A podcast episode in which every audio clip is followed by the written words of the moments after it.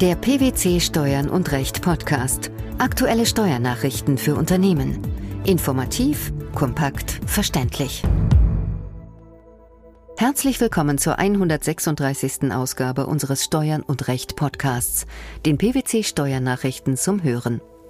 In dieser Ausgabe beschäftigen wir uns mit folgenden Themen. Bundesfinanzhof präzisiert Abgeltungssteuer. Anerkennung von Spenden durch Verzicht auf vereinbarten Aufwendungsersatz. Umgekehrte Steuerschuldnerschaft, Abgrenzung Bauwerk und Betriebsvorrichtung.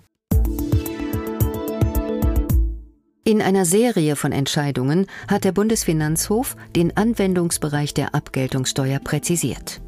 Die gute Nachricht vorweg, die bisher enge Auslegung der Finanzverwaltung bei Zinszahlungen zwischen nahen Angehörigen wurde zugunsten der Steuerpflichtigen korrigiert. Doch das ist nicht alles. Worum ging es im Einzelnen? Professor Dr. Jörg Manfred Mössner, Mitglied des wissenschaftlichen Beirats von PwC, betont die große Bedeutung dieser Musterverfahren für die Praxis. Ein Fall befasste sich mit dem allgemeinen Anwendungsbereich der Abgeltungssteuer. Es ging um die Frage, wie die Abgeltungssteuer bei einer Gesellschafter-Fremdfinanzierung zu behandeln ist. Was waren die strittigen Punkte? Die Abgeltungssteuer gilt nicht, wenn Zinsen von einer Kapitalgesellschaft an einen Anteilseigner gezahlt werden, der zumindest 10 Prozent an der Gesellschaft beteiligt ist. Der Bundesfinanzhof folgte jedoch nicht der Einschätzung des Klägers, der in dieser Regelung einen Verstoß gegen den verfassungsrechtlichen Gleichheitsgrundsatz sah. Professor Dr. Mössner merkt an, Zitat, der ursprüngliche Grund für die Einführung der Abgeltungssteuer war, die Abwanderung von Kapital ins Ausland durch einen günstigen Inlandssteuersatz zu verhindern und im Ausland angelegtes Kapital zur Rückkehr ins Inland zu bewegen. Zitat Ende. Da keine Gefahr der Abwanderung des Kapitals ins Ausland bestehe, sah das Gericht die Ungleichbehandlung als gerechtfertigt. Folglich kommt der günstige Abgeltungssteuersatz im beschriebenen Fall nicht zur Anwendung. Außerdem wurde festgestellt, dass der Begriff nahestehende Person nicht gleichbedeutend ist mit familiärer Verbindung. Warum ist das wichtig? In allen Urteilen diente der einschlägige Paragraph 32d Einkommensteuergesetz als Rechtsgrundlage. Die Ausnahme von der Abgeltungssteuer gilt insoweit auch, wenn das Darlehen von einer dem Anteilseigner nahestehenden Person kommt. Zur Gewährung der Ausnahme muss jedoch geklärt werden, ob Gläubiger und Schuldner einander nahestehende Personen sind. Der Begriff nahestehende Person ist dabei schon seit 1972 im Außensteuergesetz definiert, wurde aber vom Gericht nicht angewendet. Bislang hat die Finanzverwaltung den Begriff der nahestehenden Person sehr eng ausgelegt, indem sie diesen pauschal auf alle nahen Angehörigen anwendete, so dass im Endeffekt der niedrigere Abgeltungssteuersatz nie bei Darlehensverträgen zwischen Angehörigen zur Anwendung kommt.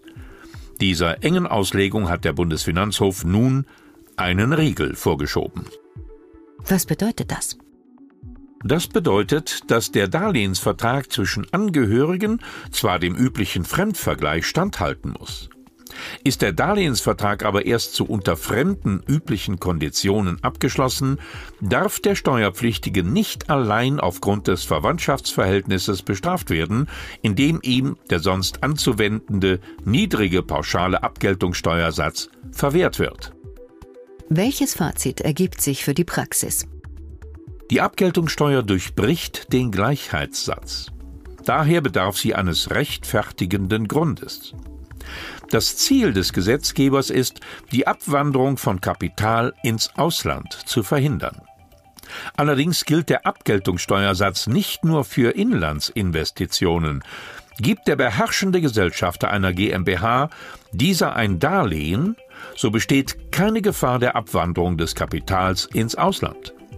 Nach Sinn und Zweck kommt die Abgeltungssteuer in derartigen Situationen nicht zur Anwendung. PwC Wissenschaftsbeiratsmitglied Prof. Dr. Mössner ergänzt, Zitat, Dass bei marktüblicher Darlehensvergabe innerhalb einer Familie die Abgeltungssteuer anwendbar ist, ist eine erfreuliche Klarstellung. Künstliche Steuergestaltungen werden so vermieden. Der Verzicht auf den Anspruch auf Aufwendungsersatz ist unter bestimmten Umständen steuerlich als Spende absetzbar, ohne dass ein Geldfluss stattfindet. Das Bundesfinanzministerium hat ein entsprechendes älteres, noch aus dem Jahr 1999 stammendes Schreiben zur steuerlichen Anerkennung von Aufwandsspenden und Rückspenden aktualisiert. Welche Voraussetzungen gilt es hier zu berücksichtigen? Sehr oft werden Spendenbescheinigungen an Mitglieder und deren Familienangehörige für den Verzicht auf die Geltendmachung von Aufwendungsersatz erteilt.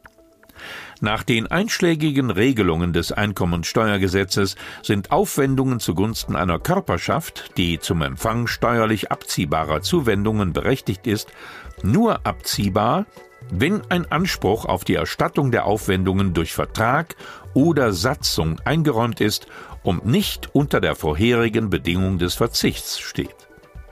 Aufwandsspenden setzen also klare Regelungen voraus. Kurz gesagt, der Verzicht auf Aufwendungsersatz ist dann als Spende zu berücksichtigen, wenn der Anspruch auf Aufwendungsersatz wirksam vereinbart und ernsthaft gewollt ist.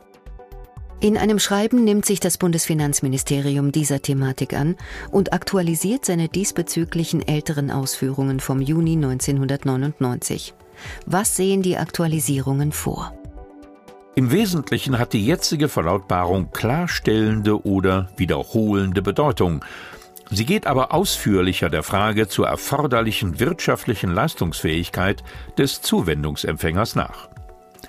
Diese sei anzunehmen, wenn der Empfänger, ungeachtet eines späteren Verzichts durch den Zuwendenden, zum Zeitpunkt der Einräumung des Anspruchs auf den Anwendungsersatz oder die Vergütung wirtschaftlich in der Lage ist, die eingegangene Verpflichtung zu erfüllen. Wird auf einen Anspruch verzichtet, muss dieser auch im Zeitpunkt des Verzichts tatsächlich werthaltig sein. Gibt es weitere wesentliche Indizien für die Ernsthaftigkeit von Ansprüchen auf Aufwendungsersatz oder eine Vergütung? Neben der wirtschaftlichen Leistungsfähigkeit des Zuwendungsempfängers ist auch die zeitliche Nähe der Verzichtserklärung zur Fälligkeit des Anspruchs ein wesentliches Anzeichen. Die Verzichtserklärung ist dann noch zeitnah, wenn bei einmaligen Ansprüchen innerhalb von drei Monaten und bei einer regelmäßigen Tätigkeit alle drei Monate ein Verzicht erklärt wird. Ab wann hat das Schreiben Gültigkeit? Dieses BMF-Schreiben ist ab 1. Januar 2015 anzuwenden. Das frühere Schreiben vom 7. Juni 1999 findet weiter Anwendung auf alle Zusagen auf Aufwendungsersatz sowie auf alle Zusagen auf Vergütungen, die bis zum 31. Dezember 2014 erteilt wurden. Betriebsvorrichtungen sind keine Bauwerke, stellt der Bundesfinanzhof in einem aktuell veröffentlichten Urteil klar. Die Folge? Der Aufbau einer solchen führt nicht zum Übergang der Steuerschuldnerschaft auf den Leistungsempfänger. Worauf stützt sich diese Feststellung? Dass Betriebsvorrichtungen für die Frage der Steuerschuldnerschaft keine Bauwerks- und damit auch keine Grundstücksbestandteile sind, wird durch EU-Recht bestätigt. So beschränkt sich die Befugnis, eine Steuerschuldnerschaft des Leistungsempfängers anzuordnen, auf Leistungen im Zusammenhang mit Grundstücken. Bei der Entscheidung, welche Anforderungen an diesen Zusammenhang zu stellen sind, ist zu berücksichtigen, dass zwar die Vermietung und Verpachtung von Grundstücken steuerfrei ist, sich diese Steuerfreiheit aber nicht auch auf dauerhaft eingebaute Vorrichtungen und Maschinen und damit nicht auf eigenen Zwecken dienende Betriebsvorrichtungen erstreckt. Im Streitfall ging es um den Einbau einer Entrauchungsanlage als Betriebsvorrichtung. Was hatte der Bundesfinanzhof zu beurteilen? In dem vom Senat entschiedenen Fall entwickelte die Klägerin eine im Anlagenbau tätige KG Entrauchungsanlagen für industrielle Großfeuerungsanlagen. Die KG baute eine solche Anlage in die Produktionshalle eines Kunden ein. Für den Einbau und die Montage nahm sie Leistungen von Fremdunternehmen in Anspruch, die ihre Leistungen gegenüber der Klägerin mit gesondertem Ausweis von der Umsatzsteuer abrechneten. Die Gesellschaft nahm hieraus den Vorsteuerabzug in Anspruch.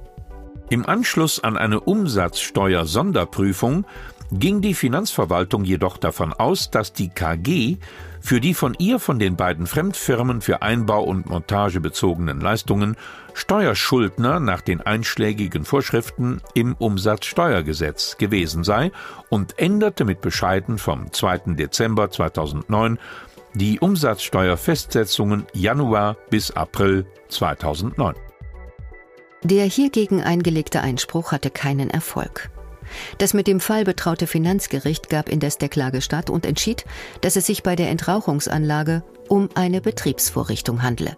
Mit der Folge, dass die KG nicht als Leistungsempfänger Steuerschuldner für die von ihr bezogene Leistung war.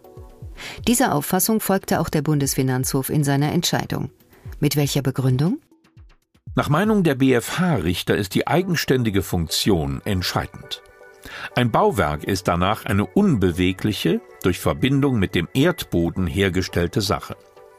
In das Bauwerk eingebaute Anlagen sind nur dann Bestandteil des Bauwerks, wenn sie für die Konstruktion, den Bestand, die Erhaltung oder Benutzbarkeit des Bauwerks von wesentlicher Bedeutung sind.